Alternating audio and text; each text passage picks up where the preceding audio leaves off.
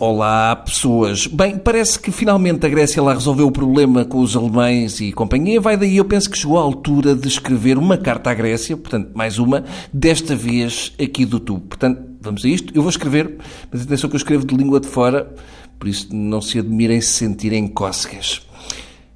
Querida Grécia, Escrevo esta carta sem ser segundo as regras do novo acordo ortográfico, porque sei que vocês são como eu, uns grandes malucos e não gostam de respeitar as regras. Querida Grécia, agora ia escrever: Ah, espero que estejam todos bem, mas era parvo, porque nós também cá tivemos a Troika.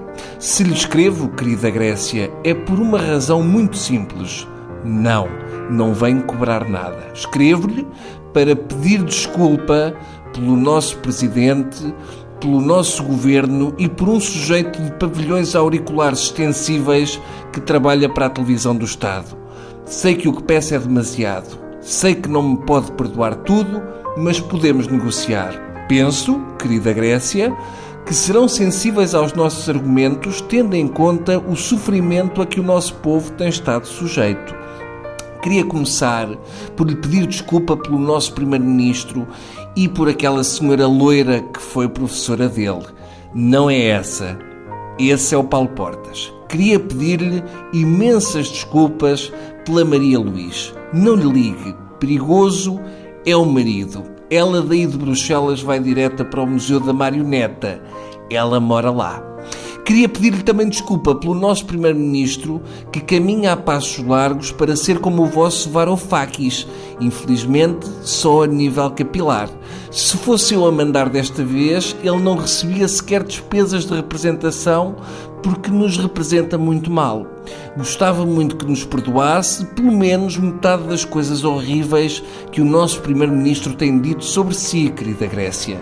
Mas se acha que as declarações do nosso Primeiro-Ministro ofendem a sua pátria, lembre-se que ele usa um pin com a nossa bandeira. Como é que acha que nós nos sentimos?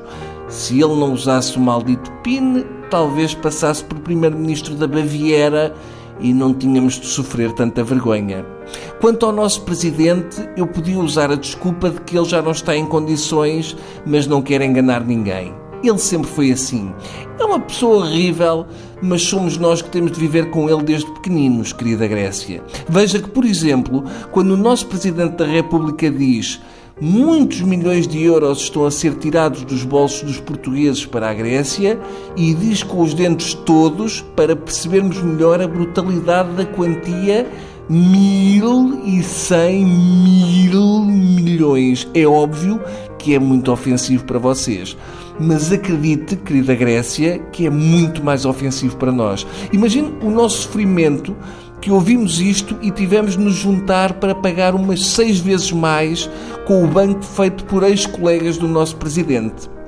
E querida Grécia, nunca ouvimos vir a público dizer saíram 6 mil milhões de euros do bolso dos portugueses para o BPN. Ou então ganhei umas centenas de milhares de euros no BPN que acabaram por sair do bolso dos portugueses.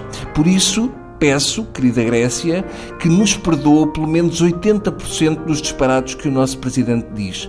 O resto não peço que nos desculpe. Espero que esqueça com o tempo. Prometo que vamos tentar esquecê-lo primeiro. Com os melhores cumprimentos, Bruno Nogueira. Agora é só pôr selo e siga. Adeus.